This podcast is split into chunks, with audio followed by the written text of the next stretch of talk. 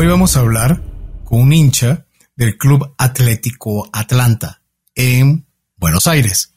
Esta persona salió de una empresa conocida, muy constituida, a emprender, a desarrollar su propio negocio con un problema que había identificado que perfectamente podía atender. Y luego, ¿qué pasó, Adrián? Pues Adolfo, lo que pasó es una historia muy interesante y muy dura que Sebastián Kaiser nos platica. Sebastián es parte del equipo fundador de Fresco, startup fundada por argentinos que llegó a México a trabajar y como dices, a resolver un problema latente. Y esta es de verdad una gran historia que podrán conocer aquí en Cuentos Corporativos. Hola, has venido a escuchar nuestras historias, ¿verdad? Entonces, bienvenido a Cuentos Corporativos, el podcast donde Adolfo Álvarez y Adrián Palomares hacen de juglares y nos traen relatos acerca del mundo de las empresas y de sus protagonistas. Prepárate a escuchar interesantes historias acerca del management, startups, compañías exitosas y fracasos empresariales. Pon a tono tus oídos y disfruta de este nuevo capítulo de Cuentos Corporativos. Y como todo cuento, este también empieza con un había una vez. Que lo disfrutes. Adolfo, cuando hablamos con emprendedores queda claro que cada startup es un riesgo. Lograr que una empresa crezca, que se desarrolle, implica muchos factores, desde la selección del equipo fundador, las decisiones sobre tecnología o sobre el producto, encontrar el famoso product market fit, en fin, muchos de estos temas están en manos del equipo fundador, pero también muchos otros quedan totalmente fuera de su control, ¿no? Sí, mira, al final hay, para mí es una apuesta. O sea, hay diferentes apuestas. Puedes ir a lo seguro y lo seguro relativamente puede ser un trabajo o puede ser desarrollar una idea que teóricamente puede resolver muchos problemas, pero que luego, bueno, mm, puede ser que chance tienes, se pega o no, talla, los, los fundadores logran una buena amalgama o no, el mercado cambia. Mm, eh, creo que aquí lo que sale Adrián y siempre se platica y se, y se, y se identifica es el famoso fracaso que incluso nosotros en, en, otro podcast que tuvimos con Pepe Villatoro, él hablaba de desmitificar, desmitificar, perdón, el fracaso. Entonces, creo que vale la pena escuchar directamente de quienes han vivido esta experiencia cómo lo viven, ¿no crees? Sí, al final creo que esta circunstancia es 100% subjetiva y cada quien lo asume de diferentes maneras. A veces puede ser eh, fallar en un proyecto, a veces puede ser una bancarrota, a veces terminar eh, este, relaciones familiares, ¿no? En fin, vamos a dejar que nuestro invitado nos cuente los aprendizajes que él ha tenido en este proyecto. Y para hacerlo vamos a comenzar, como siempre, diciendo nuestras palabras mágicas. Había una vez un niño nacido en Villa Crespo, Buenos Aires, Argentina, que desde sus primeros recuerdos es ser hincha del Club Atlético Atlanta y por supuesto de su selección nacional.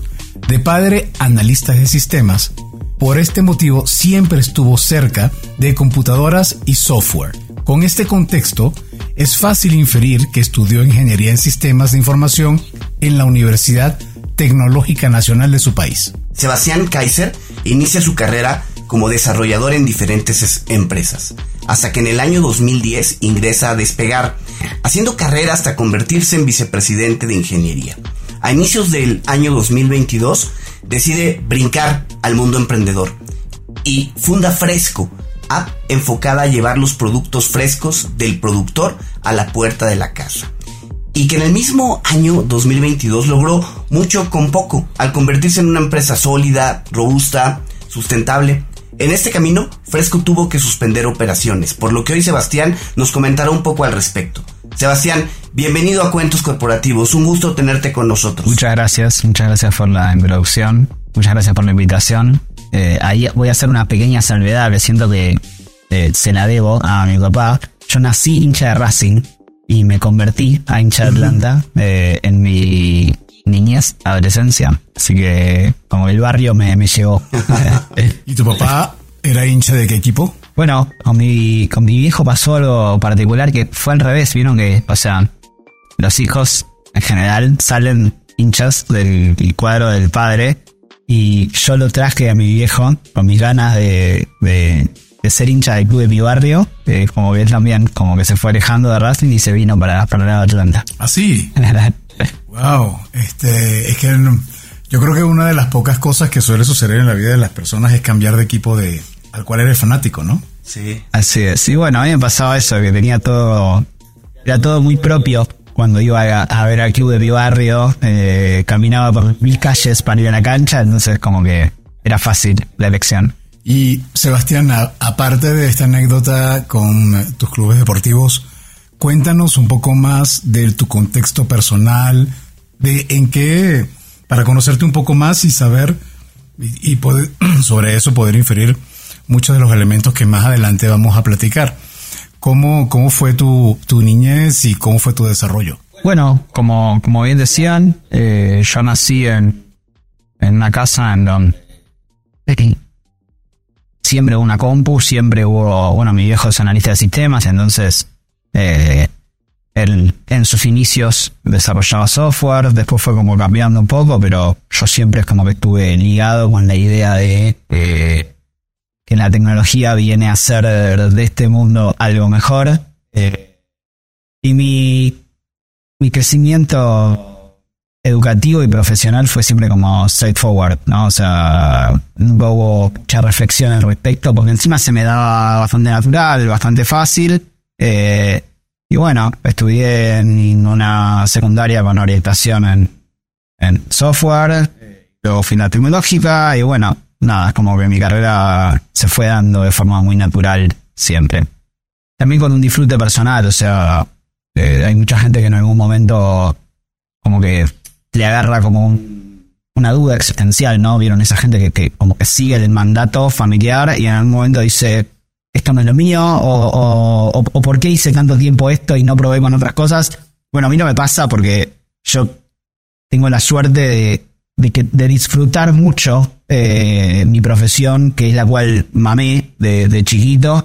Eh, amén de tener la suerte de justo estar en una industria que, que económicamente tiene sus facilidades, ¿no? Pero digamos, eh, en cuanto al, a lo más puro de la profesión, para mí siempre fue verdaderamente puro disfrute. O sea, el, de ingeniería, mi profesión eh, como amplio espectro, es un es, es, una parte muy fundamental de mi identidad, más allá de lo laboral, digamos. O sea, es como que la, ingeniería y la necesidad de resolver problemas, de eficientizar la vida. De hecho, mi mujer me, me, me jode bastante con esto, como que yo estoy siempre como buscando la, la eficiencia, muchas veces innecesaria, eh, es parte de mi identidad. Eh, entonces, tuve esa suerte de que se, me unieron ahí esos dos conceptos. Oye, Sebastián, y bueno, tú inicias carrera en diferentes empresas, de pronto entras a despegar y te quedas por ahí prácticamente 12 años. Pero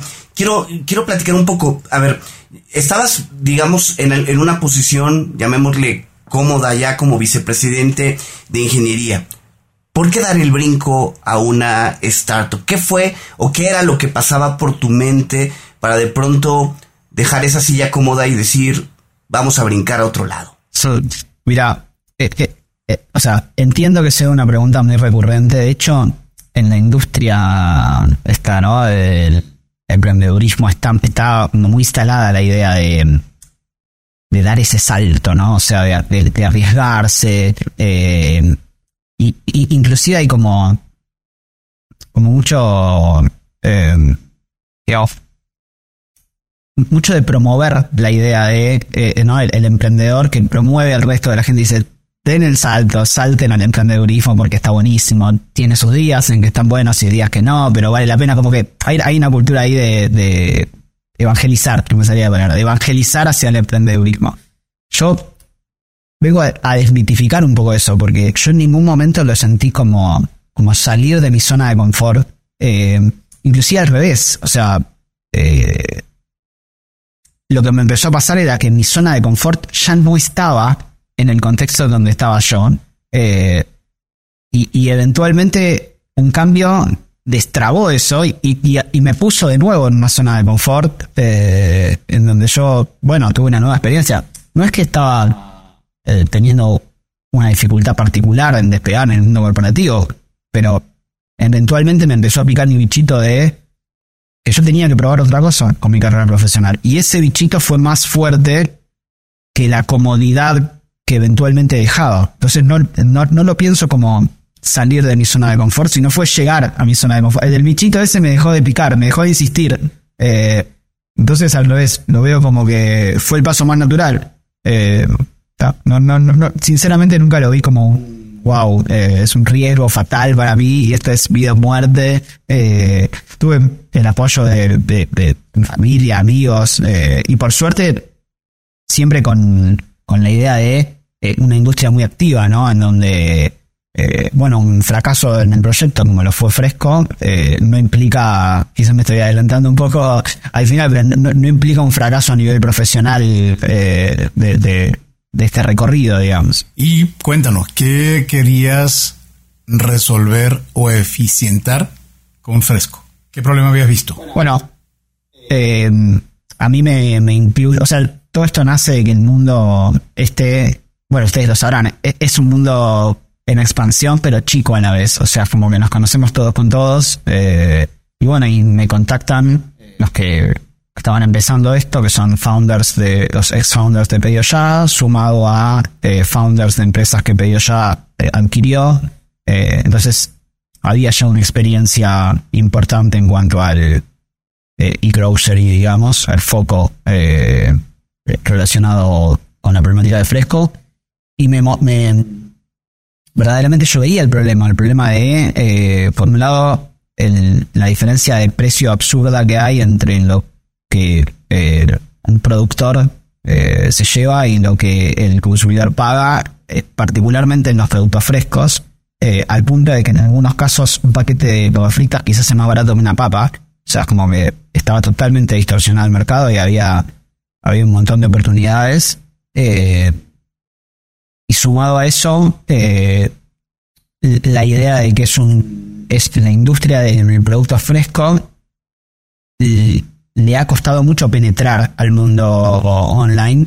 Eh, mucha gente resuelve sus compras, eh, ni que hablar sus pasajes, sus, en fin, como que el mundo online ha penetrado en un montón de industrias, inclusive en el supermercado, pero productos más tradicionales. Mucha menos cantidad de gente resuelve eh, sus compras semanales o mensuales de productos frescos vía el supermercado. Eh, entonces me pareció una oportunidad muy interesante para, para trabajarla. Oye, a ver, entonces para entender, em, Fresco lo que buscaba de alguna manera era eliminar intermediarios, porque yo comparaba a Fresco con alternativas como en su momento Corner Shop o Justo en México.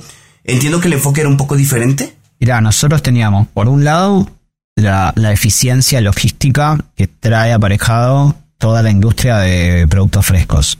Eh, que ahí hay algunas eh, nexos con Justo, eh, pero también nosotros teníamos como una base muy fuerte que era una, digamos, como una idea de suscripción, porque teníamos una hipótesis que, era, que era también muy, muy fuerte, que era en general la gente tiene una recurrencia muy alta con, el consumo de productos frescos. Y entonces tratábamos de, de, unir esa, eh, digamos, recurrencia estable con un, modelo de suscripción que nos permita tener una predicción de la, de la demanda futura en la cual a su vez apalancarnos para buscar eficiencias y mejoras en precios. Esa era como nuestras dos patas más fuertes, ¿no? O sea, siempre fue, eh, digamos, apalancarnos en dar los mejores precios del mercado a través de estos dos features. Un modelo de suscripción que nos permita predecir demanda y la eficiencia logística que traíamos por nuestro background. Se me, se me hace un poco similar, Adrián, al modelo de mm, Perfecto, ¿no? Solamente que Perfecto... Exacto. Ellos están enfocados a su vez como en un sub rubro de los productos frescos que son como los que no tienen una imagen tan coloquial, por así decirlo, pero que funcionan eh, muy bien para ser consumidos. Entonces está claro, tienes una super idea que además está, como dirían, como dirían en mi pueblo, tiene patas. Y entonces A partir de ahí de, viene el momento de encontrar el equipo, desarrollar la compañía, desarrollar el modelo de negocio, encontrar inversión, etcétera. No cuéntanos cómo te fue con eso. Bueno, la parte del equipo eh, nos resultó bastante sencillo porque todos traíamos como eh, o sea, un grupo de gente de la cual estaba dispuesta a seguirnos eh, para construir un proyecto que tenía sentido. Entonces armamos bastante rápido un equipo que, estaba funcionando bien. La parte que nos costó más fue la parte de levantar inversión para acompañar el proyecto, porque encima nosotros nacimos en un momento muy complejo del mercado y sumaba eso eh, en la industria a la cual nosotros apuntábamos, inclusive se vio eh, más afectada aún que el promedio, si se quiere. Entonces eso nos eh, representó un desafío a la hora de levantar capital. Oye, previo o dejando un poco de lado para platicarlo más adelante, la parte de, levantamiento de capital, platícanos un poco de, de cómo fue el, el, inicio. Supongo que comenzaron al principio con este bootstrapping entre ustedes, ¿no? Pero ¿cómo fue esa, ese primer proyecto, ese inicio? ¿Hasta dónde llegaron en el tema de probar su idea, de ir avanzando con esto? Mira, eh, nosotros tuvimos un par de ángeles que nos acompañaron al principio, así que nunca fue bootstrapping de 000. Eh, tuvimos eh, un apalancamiento inicial interesante. Y después, bueno, a ver, al ser principalmente ex ya, ex ya veníamos con un mindset de industria bastante planteado. Entonces, de la nada al primer MVP y después las sucesivas iteraciones pequeñas que fueron mejorando el producto. el desafío ahí estuvo en, en la velocidad más que en el producto a construir propiamente dicho, porque digamos, ya, ya, veníamos con experiencia, ese era como nuestro gran asset, ¿no? O sea, éramos un equipo eh, que ya se había enfrentado con estos problemas y le ha ido bien. Eh, entonces, como que el principal desafío al principio fue la velocidad, que también, la verdad que en menos de un mes ya teníamos eh, aplicación Android, iOS y en web funcionando, vendiendo.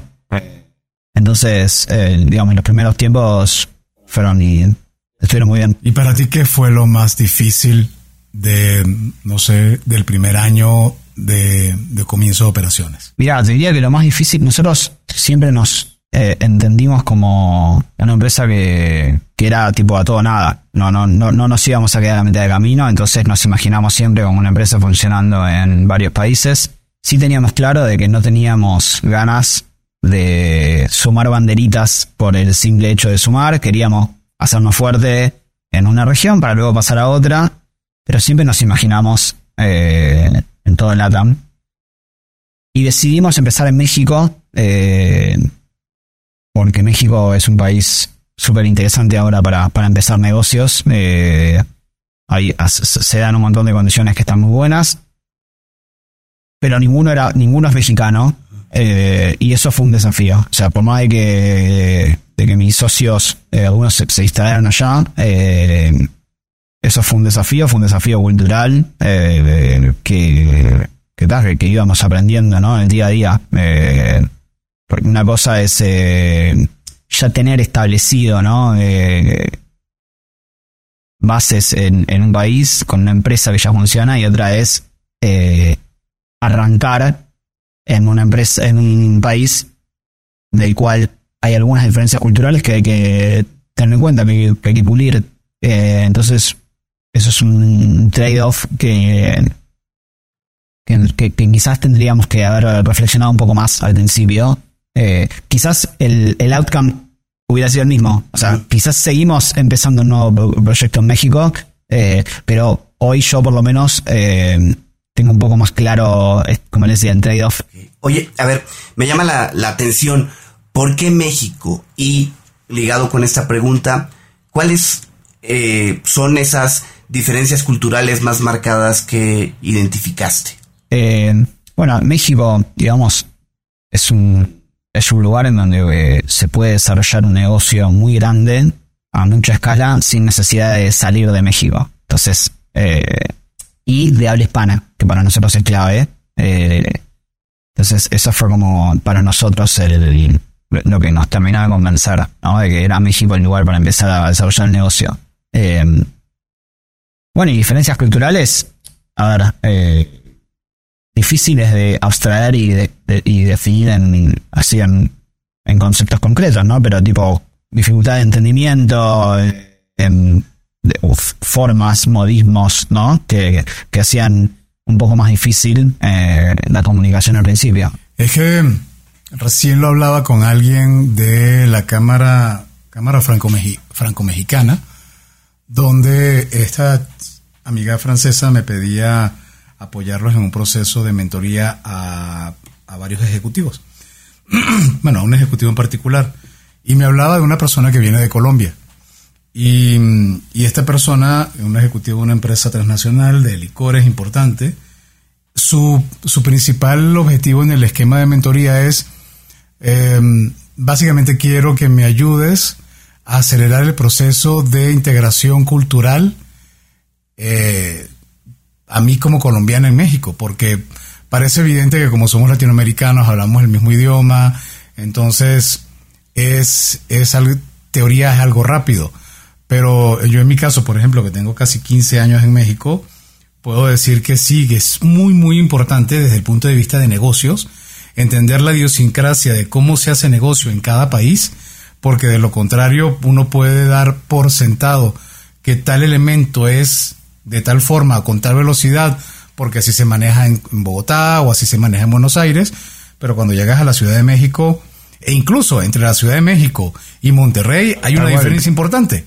Entonces, imagínate cómo será entre Buenos Aires y, la Ciudad de México, ¿no? Yo creo que, digamos, el post pandemia eh, abrió un montón de puertas, eh, dado que lo que antes parecía imposible por el trabajo remoto hoy es una realidad y a su vez trae un montón de desafíos, ¿no? O sea, interactuar con... No, no, es, no es solo estar lejos, como que si fuera solo estar lejos sería mucho más fácil, es, es venir de diferentes culturas, de tener diferentes ideas, eh, en cosas que hasta uno ni siquiera sabe que, que la tiene diferente. Eso, es lo más difícil de todo, cuando ni siquiera sabes que el otro no te está entendiendo exacto como vos querés que te entienda. Eh, y bueno, me parece un desafío que, que siento que eventualmente vamos a ir superando principalmente el ecosistema LATAM, porque, digamos, el ecosistema latinoamericano viene con una fuerza espectacular. O sea, eh, hoy en día, ¿no? Para un dev, que un desarrollador que empieza, tiene,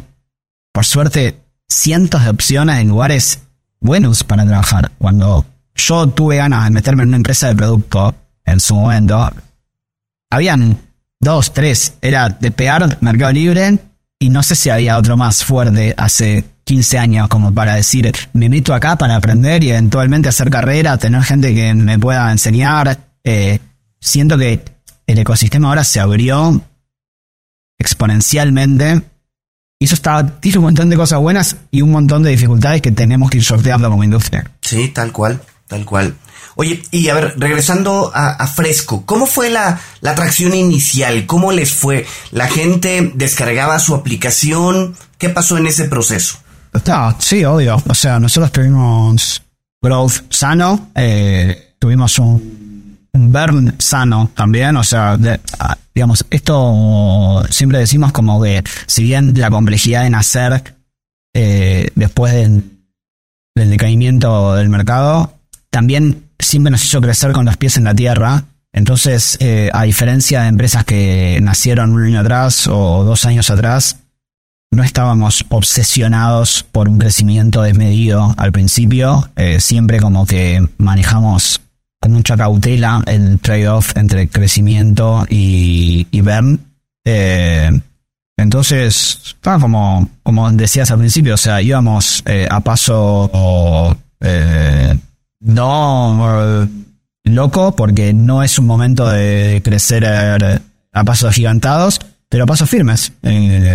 La verdad que estábamos bastante satisfechos en cuanto a la relación entre, entre gasto y crecimiento. Entonces, tienes un buen equipo, tienes un mercado enorme, tienes un crecimiento que, como dirían en México, no estábamos creciendo, estaban creciendo los güeyes, estaban haciéndolo de una manera bastante racional. Eh, tienen un buen equipo de ingeniería, Pero ¿qué pasó? ¿Por qué no terminó de despegar? Pero no me lo digas ahora.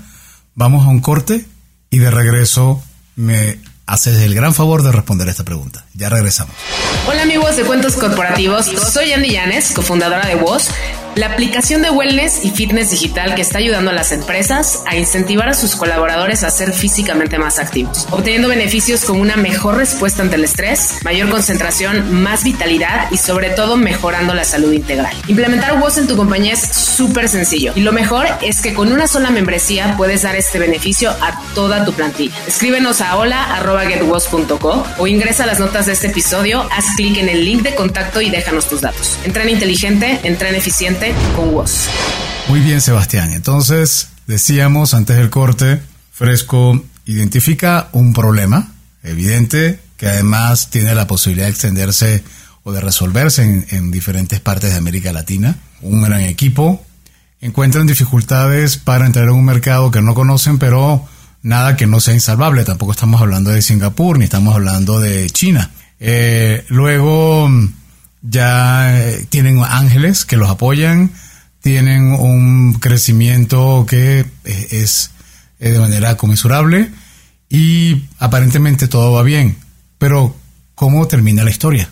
Bueno, algo que, no hablamos también muy importante es eh, cómo le estaba yendo a esta industria en, en este momento de mercado, digamos, retraído. Y la verdad que era muy, era, o sea, fue un momento muy difícil para la industria del food tech eh, en ese tiempo. Entonces, eh, eso se vio eh, reflejado en nuestra capacidad de levantar capital y que todos nos decían algo muy similar a lo que comentabas vos. Che, buenísimo lo que tienen entre manos, buenísimo el equipo, eh, su experiencia nos baja el riesgo un montón, pero yo no estoy ahora para meterme en un proyecto de, estas características. Eh, entonces, es como que de- desde el momento, no te digo uno, pero del momento tres, ya sentíamos de que estábamos jugando un partido difícil. eh, porque fondos que nosotros teníamos más relación y los veíamos más adentro, ya los veíamos como un poco más reticentes a eh, invertir en una industria como la nuestra. Eh, bueno, y así fuimos como, digamos, evolucionando el, negocio con, con un scope al principio más chico imaginábamos, ¿no? Por esta dificultad de obtener capital. eh, y hasta el punto de eventualmente decir, che, si esto es así, eventualmente, ¿no? O sea, somos el equipo indicado para resolver un problema, que la gente confía en nosotros, lo que no, deberíamos quizá cambiar de industria. Eh, bueno, era una pregunta como muy constitutiva, eh, pero siempre elegimos, o sea, como, como más o menos los indicadores estaban sanos y teníamos, eh, teníamos vida para, para un año más, con lo que teníamos sin levantar más capital, todavía nuestras apuestas eh, seguían firmes en el proyecto. Eh, lo que nos pasó concretamente, medio de un día para el otro, fue que un fondo particular, o sea, nosotros estábamos con, digamos, con los seis firmados eh, y, esa, y esa plata la contábamos para operar, ¿no? Para, para que el negocio se pueda desarrollar. Nos dice medio de un día para el otro, no tengo el dinero que, que les, les comenté que iba a invertir. Eh, lo siento, o sea, no, mis, mis LP no, no pudieron eh, afrontar eh, sus compromisos, por ende, nosotros como VC no podemos afrontar el compromiso con ustedes. Eh, y bueno, para, para nosotros fue un shock porque, o sea, digamos, esto no era, no fue una promesa hablada, era un safe firmado. eh, entendemos de que son las reglas del juego y que hasta que la plata no está en el banco, todo puede pasar. Pero bueno, teníamos la tranquilidad de que todos los safe firmados anteriormente, la plata fue entrando eh, y nos descolocó. O sea, como, como les decía, o sea, nosotros pasamos de tener una empresa con runway de un año, lo cual estaba bastante bien para el contexto en el que estábamos y, y- una industria como la nuestra, digamos, bastante golpeada. Eh, no- no teníamos mucha fe, dado que teníamos un runway de un año. Eh, y bueno, y esto nos, nos descolocó porque nos dimos cuenta que pasamos de tener runway de un año a runway de menos 10. O sea, porque ya estábamos, o sea, afrontando gastos con dinero que es eh, eventualmente iba a entrar, que se venía retrasando, retrasando, retrasando. Y bueno, no, cuando, cuando pasó esto dijimos, no, no podemos especular con el trabajo de la gente que nos acompañó a nosotros, que encima eh, confió en nosotros. Entonces, ni bien, o sea, fue, fue durísimo porque no tuvimos tiempo de procesarlo nosotros. O sea, yo lo, o sea, esa misma noche que, terminamos de hablar hasta cualquier hora con el fondo, tenía ganas de salir corriendo a decirle a mi gente, perdón, o sea, nos pasó esto, tenemos que, terminar mañana porque no, no puedo aceptar que ustedes un, segundo más trabajen sin la seguridad de que van a poder cobrar el sueldo. Eh, bueno, me fui a dormir como pude esa noche y al otro día hablamos con todos. Por suerte armamos un equipo tan bueno que, que encima nos, o sea, em, yo como empleador, o sea, me sentía obviamente responsable por su situación y ellos obviamente entendieron esta situación que escapaba a lo que nosotros podíamos hacer. Eh, y encima nos consolaban ellos a nosotros, ¿no? O sea, la gente que, que, que, yo traje a este barco nos terminaron diciendo, tranquilo, esto es algo que puede pasar, nosotros sabíamos los riesgos, no es tu culpa. Eh, así que así fue un poco como se dieron las cosas. Oye, este, Sebastián, y, y a ver, ¿qué aprendizajes te llevas de todo, de todo este proceso? Porque las cosas iban muy bien y parecería que de un plumazo, como se dice aquí en México, todo se terminó. ¿Qué aprendizajes te llevas? Eh, y me llevo este mismo, o sea, esto que decís vos, o sea, hay, hay, yo cuando empecé esto, la gente me hablaba, ¿no? Del riesgo posible, che, que vos estás dejando algo, y yo, como le decía, tipo, yo quiero arriesgar, quiero, era, era mi momento, o sea, eh, me sentía más incómodo no arriesgando que arriesgando. Pero una cosa es decirlo y otra cosa es cuando te pasa, cuando, cuando ves materializado ese riesgo en tener que darte vuelta y decirle a la gente que te acompañó, che, mirá, esto tenemos que cerrar, me pasó esto. Eh, entonces me llevo la idea de que, de que así como nosotros debe pasar en un montón de casos, que no todo es como vemos en LinkedIn, eh, que todo aparenta espectacularmente genial y, y, y, y hasta que no lo vivís, eh, es difícil eh, esto, o sea, entenderlo, ¿no? Procesarlo. Eh, por eso yo, me, o sea, cuando ya nos serenamos un poco, me di vuelta y, me ocupé de contarlo al mundo, ¿no? En LinkedIn, de, contar nuestra experiencia, porque me parece también eh, importante que se sepa que esto puede pasar y, y que todo bien, o sea, no es que, o sea, siento que lo haría de nuevo. O sea, si yo, si yo vuelvo un año atrás, o sea, aún con el diario del lunes lo haría de nuevo, sin la seguridad de que esto vaya a llegar a buen puerto. Eh, pero bueno, eh, nada, o sea, no, es que hoy a la distancia me arrepiento de la decisión, tomé una decisión equivocada. Eh, me parece que fue lo correcto en su momento, que como les decía, el proyecto fracasó por motivos particulares, como todos, todos los, todos los proyectos tienen su particularidad de por qué fracasan. pero yo me siento satisfecho en cuanto a la decisión, en cuanto al trayecto, en cuanto a los contactos estoy contándoles esto a ustedes, lo cual está bueno, qué sé yo. Hay un montón de aspectos positivos más allá de un negocio que, que no termina siendo profitable. Yo creo que yo cada vez reflexiono más sobre el tema del mundo del, de los recursos humanos, del capital humano, como lo mencionan, y, las, y los emprendimientos.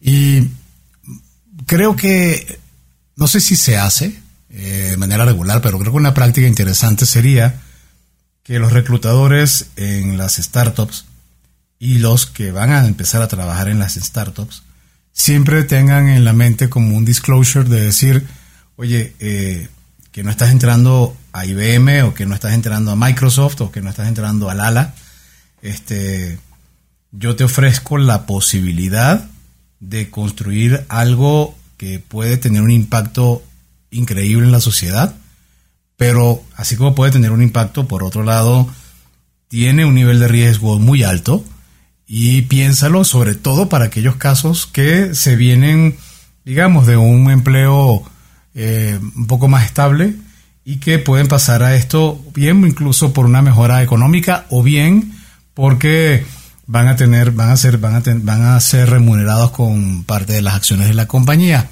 Ojo, la gente no es tonta, la gente sabe que si yo me voy del ala y me voy a una empresa que está tratando de resolver un problema y que está arrancando de cero y que está levantando capital y que por supuesto va a pasar por los embates de la economía y de cómo se convierte el cómo se comporta el mercado, sabe que hay un factor de riesgo no menor.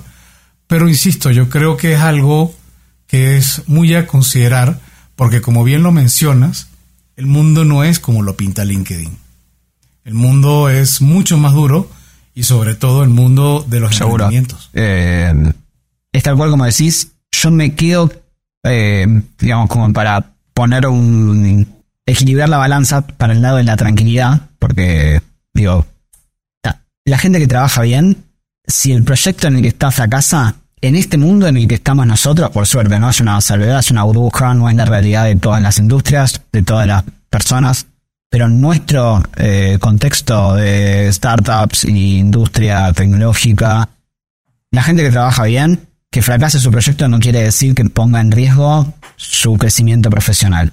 Eh, entonces, si bien yo a la gente que me siguió al principio le insistí mucho con esto que vos, me- que vos decís de, mirar que es un riesgo, esto no, no tenemos certeza qué va a pasar el día de mañana, también hacía fuerza en... eh, hay poco de qué preocuparse, porque el que trabaja bien tiene...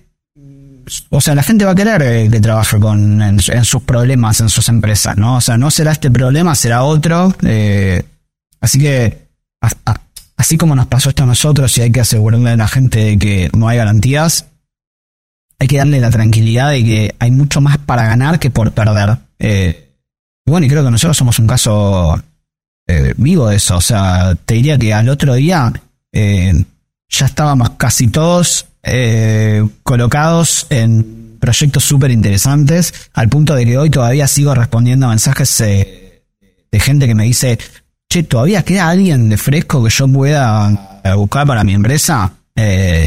Así que, como que qui- quiero equilibrar la balanza para los dos lados, ¿no? O sea, hay un montón de riesgo, pero por suerte, LATAM está en un momento tan espectacular que diría que ese riesgo de que el proyecto puntual fracase no se materializa en que se perjudique el crecimiento profesional de un individuo en particular. Sebastián, hemos tenido oportunidad de platicar con eh, empresas que terminan pues obteniendo la calificación, llamémoslo así, de unicornios. Y también nos comparten el reto que significa eh, el seguimiento, el día a día con un venture capital, ¿no? Eh, cómo de pronto con esta nueva inversión de crecimiento, la presión, los indicadores son totalmente diferentes y nos compartía en algún momento el director en México de Gibbs que dice, bueno, la presión es muy fuerte para poder aguantarla. Eh, el venture capital puede ser lo que impulse a una organización o, como en este caso, lo que detenga su crecimiento. Para ti, ¿qué es el venture capital? ¿Es el villano o el superhéroe de las startups? ¿Qué es? Mira, eh, a mí me gusta la frase esa de que todos tenemos un jefe. Que, eh, o sea, si, si estás vos solo vendiendo cosas, tus jefes son tus clientes. Y si trabajas en una corpo, tenés un jefe más claro. Y si sos eh, emprendedor, tus jefes son los que confiaron en vos y pusieron plata en eso. Ahora, como con los jefes más tradicionales, los jefes menos tradicionales, como los VC o los que invierten ¿no? en, tus ideas, eh, son personas con sus características personales cada uno y tenés, tenés alguno que vas, o sea, que, te va a servir un montón eh, en tu desempeño profesional individual y en el desempeño del proyecto que estés llevando a cabo, y algunos que no, que, que quizás les sirven más a otro tipo de personas o, o, no, y es mejor que, no estén en esa situación de liderazgo. Eh, así que te diría que, que es tan amplio como preguntarse si los jefes, ¿entendés?, son, son héroes o villanos. Hay de todo eh, en este mundo y es cuestión de saber aprovechar lo mejor de cada uno. Obviamente tienen sus intereses eh, individuales y eso está buenísimo. Ahora, cuánto presionan y cómo manejar la presión eh, depende mucho de esa relación, en donde en algunos casos puede ser fructífera y en algunos casos no, como cualquier relación entre eh, intereses cruzados. Pero definitivamente no son ni uno ni el otro, ¿no? O sea, es, es- un conjunto de gente luchando por sus intereses que en algunos escenarios sale mejor esa relación y en algunos no. Oye, Sebastián, y ya de luego de escuchar toda esta historia y de reflexionar sobre cómo, cómo fue evolucionando hasta, el, me imagino, esa fatídica noche que nada más de pensarlo me paran los pelos porque, bueno, yo, yo estoy hoy eh, en un emprendimiento propio, tengo un año, voy a cumplir un año y sé lo que es el, el, el, el oxígeno del runway. Eh, ¿Cuál sería tu, tu, o sea, si tuvieras, porque lo vas a volver a hacer, sino que ya lo estás haciendo cuando lo repitas, ¿qué tratarías de hacer distinto? Bueno, a ver, no sé si, si conscientemente esto eh, me, ha dejado una marca. Creo que la marca es más inconsciente que consciente, ¿no? Eh, pero hasta te diría que al revés. Yo, mi miedo ahora es que la gente ante mi situación se ponga más conservadora. ¿Entendés? O sea, o, yo mismo o la gente que me rodea de decir, che, ante una situación así, eh, quiero, en la próxima voy a tener más cuidado o voy a analizar mejores cosas. Eh, así que, digamos, a pesar de lo que nos pasó, yo lucho por eh, ir contra eso, ¿no? O sea, ir contra el conservadurismo de decir, uh, los riesgos de la startup, Así que eso es algo que tengo como muy presente. Bueno, y, y después aprendizajes más allá del fracaso concreto del último tiempo, un montón. Eh, porque yo de repente me topé con un set de problemáticas con las que antes eh, no me topaba, ¿no? O sea, yo antes tenía preocupaciones que no implicaban eh, la relación entre el Bern y el Runway de, de FEAR cuando estaba como VP Ingeniería. Eh, entonces es como que mi cabeza se, se estiró, ¿no? O sea, eh, me tuve que preocupar de que la aplicación, porque se cayó una madrugada y hacer un, que el equipo logre hacer un postmortem al día siguiente para contarme el resto de la empresa y que se genere una cultura de aprendizaje y, mientras pasaba eso, eh, cuidar que los indicadores sigan sanos porque teníamos que, que, que, tener una empresa sustentable en el tiempo. Entonces como que se, se estiró un poco mi, problemática y eso me pareció eh, súper interesante. Así que recomiendo, recomiendo que, la gente se tope con otros problemas eh, que no sean los, los que los, cotidianos con los que ya está acostumbrado. Oye, y bueno, ¿cómo te ves en cinco años? ¿Qué te ves haciendo en otra startup seguramente? Bueno, yo ya estoy trabajando en otra startup. Eh, entré en Strike, que es una empresa de ciberseguridad. Eh, muy contento, la verdad. Eh, así que pasé de frutas y verduras hackers éticos, un dominio amplio. y como en cinco años, la verdad que mi foco ahora está acá. Pero como le decía al principio, o sea, yo disfruto mucho de mi profesión, eh, así que no tengo una visualización muy clara eh, de, el final, ¿no? De este recorrido. Lo disfruto caminar, así que como lo disfruto caminar, no, tengo una meta tan ansiada eh, de, de, de, qué me imagino haciendo en 5 años, 10 años, porque como les decía, o sea, estoy, estoy muy cómodo eh, sumando valor en la industria Latinoamérica, eh, así que te diría que me imagino o en el mismo rol, llegando a, en este caso, Strike, a una eh, ser una de las empresas referentes de tecnología de Latinoamérica. o bueno, o, sumando valor en la industria de otro lado, pero, pero no me imagino afuera. siempre todavía disfruto mucho estar en la trinchera. Vas a tener mucho éxito si tendremos la oportunidad nuevamente de platicar contigo. Yo calculo que en unos seis, ocho meses quizás y que nos cuentes tu nueva aventura. Pero mientras tanto, vamos de nuevo a conocer más de Sebastián y ahora vamos con las preguntas personales, pero que están muy vinculadas a cuentos corporativos. Sebastián, ¿te gustan los cuentos? Me gustan los cuentos, sí, me gusta leer. Es muy amplio, es muy amplio leer, o sea, me, me, gusta leer lo que me gusta, ¿no? O sea, como este es tan amplio la literatura que sí, disfruto. ¿Y qué, qué tipo de cuentos o qué escritor de cuentos eh, tienes como preferencia? Em, bueno, nosotros tenemos a Messi, ¿no? Y tenemos a Borges, entonces es como, es difícil traer un cuento de Borges si me piden un cuento, eh, definitivamente, no sé, Funes el Memorioso, La Biblioteca de Abel, son, son cuentos que los tengo ahí presentes siempre porque me, me marcaron un montón. Eh, y fuera de la obviedad, diría que tengo un recuerdo también de un impacto muy fuerte en mí de eh, los propios eh, los propios dioses eran sí los propios dioses de Asimov que en su momento en la adolescencia me acuerdo que me, me marcó la idea de, de, un, un, mundo tan pues siempre o sea bueno, no, quiero spoilear mucho, pero, o sea, habla de un mundo hmm. completamente diferente al nuestro. O sea, uno cuando se imagina un mundo diferente, tendemos a, a humanizar, a, antropomorfizar, perdón, no sé si está bien la palabra, pero tipo en los aliens, otros mundos, ¿no? y esto era un mundo completamente diferente. Entonces, me acuerdo de, mi adolescencia decir, por Dios, ¿cómo alguien puede imaginar un mundo así? Eh, entonces, ese libro me, me marcó mucho.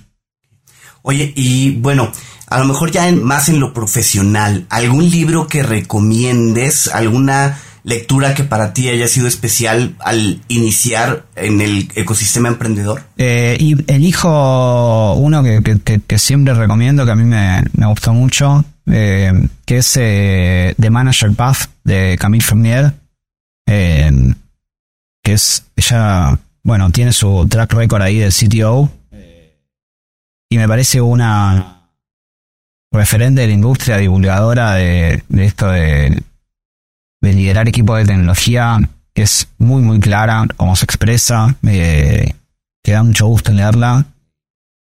Bueno, recomiendo ese libro, pero, pero en fin, ella tiene un blog, me parece que, es una gran referente como para seguir. ¿Y alguna aplicación móvil que, o gadget tú recomiendes bien porque tú eres un fanático de eficientar los tiempos o bien porque sencillamente te mm. divierte. Eh, mira, no, no, no soy mucho de subirme a las modas eh, de así, de tipo, ahora todos usamos esto, todos usamos esto otro. Eh, así que si me preguntas un gadget que me sirva para mi trabajo profesional, pienso en el pizarrón y los marcadores. El otro día fui a la oficina y tuvimos un momento de, de, charla en donde estábamos diseñando algo, una arquitectura, eh, y nada, y, me pareció espectacular. En este mundo remoto, poder volver al pizarrón y los marcadores fue un momento de, ah, de pureza, eh, que lo disfruté mucho. Entonces, no, o sea, no, no, no, no creo que, que haya así algo, un, una aplicación, un producto eh, que haga, eh, digamos, que mágicamente solucione los problemas profesionales. Oye, eh, dos o tres empresarios latinoamericanos que consideres que están marcando tendencia, que vale la pena seguir. Bueno, se une un poco con lo que hablábamos de que, de que Latinoamérica está en un momento espectacular. donde antes había uno, dos muy obvios y el resto súper atrás. Ahora hay como un set de, de, layers, ¿no? O sea, está, claro, ¿no? Galperín ahí arriba de todo, y después tenés como las, las últimas empresas que fueron unicornio, que nadie duda que, están haciendo las cosas bien. Eh, y bueno, y después tenés, hay otras más abajo que están como marcando un buen terreno. Eh, me parece que esa dispersión es súper sana. Eh, y bueno, no sé, me parece que los pibes de Pomelo la, están rompiendo, evidentemente. Bueno, yo me sumé Strike eh, como sitio porque me parece un, que, que, que, es una, que armaron una empresa espectacular los chicos. Eh, así que ahí me parece que hay un montón de recorrido también. Pero más allá de, de, uno o dos, o sea, yo destapo esto de cómo cambió el ecosistema de Latinoamérica desde que yo empecé a trabajar eh, hasta ahora, ¿no? O sea, como que se abrió el juego de forma espectacular. Y creo que somos digamos, tenemos responsabilidad de que esto siga creciendo, eh, porque en definitiva, eh, indirectamente eh, mejoramos el mundo, ¿no? O sea, mejoramos la calidad de vida, no solo de los latinoamericanos, entonces hay que seguir por este camino, porque no solo los beneficiarios son las empresas o los VCs que invierten en las empresas, sino que esto eh, crece y se genera algo muy sano. Sebastián, si alguien quiere contactarte, ¿dónde, dónde lo puede hacer? Me escriben por LinkedIn o Twitter o mi mail, sebikaiser.gmail.com. Estoy ahí en las redes, así que me van a encontrar fácilmente. Tengo un blog también donde yo escribo, lo tengo un poco abandonado porque con este año de startup y emprendimientos y cambios fue un poco complejo. Eh, pero lo tengo que retomar. Así que me, me van a encontrar en las redes seguro, sin, sin problemas. Y bueno, para cerrar, ¿algún mensaje final que quieras compartirnos con alguien que sea pues sentido inspirado de esta conversación? Bueno, eh, abierto a ahondar en, en, digamos, mi carrera profesional o en lo que nos pasó particularmente con Fresco, con, con el que quiera, pero vuelvo a eso de eh, no hay que no hay que ponerle tanto, o sea, si bien hay que entender que es una posibilidad que, que el proyecto no termine en donde uno espera, no hay que poner tanto el peso ahí, hay que poner el foco en que eh, la gente que trabaja bien tiene su lugar en la industria, no hay que eh, tener eh, miedo que el fracaso del proyecto eh, impacte de manera personal. Así que eso, ese es mi, mi mensaje eh, para, para cualquiera que esté escuchando. Excelente. Sebastián, en verdad muchísimas gracias por la apertura, por tener la amabilidad de contar tu historia, de dar los detalles y que muchas personas podamos aprender de ella. Y a quienes nos están escuchando, muchísimas gracias por haberlo hecho. Si les gustó este episodio, entren en su teléfono, marquen cinco estrellas y por favor compártanlo para que le llegue cada vez más personas. Los invitamos a escuchar nuestro programa Cuentos Corporativos Radio a través de la señal digital de Radio Mex, la radio de hoy, todos los martes y jueves 8 a 9 de la noche hora de la Ciudad de México en www.radiomex.com.mx. Y también pueden revisar y escuchar episodios seleccionados de cuentos corporativos a través de Neo, la revista especializada en negocios. La puedes encontrar en www.revistaneo.com. Y como siempre decimos, las empresas, sin importar su origen, razón de ser o tamaño, tienen todas algo en común. Están hechas por humanos. Y mientras más humanos tienen, más historias que contar. Y todo en cu cuento comienza con un había una vez. Nos escuchamos en el próximo episodio. Sebastián Kaiser, muchísimas Muchas gracias. gracias por la invitación. Muchas gracias.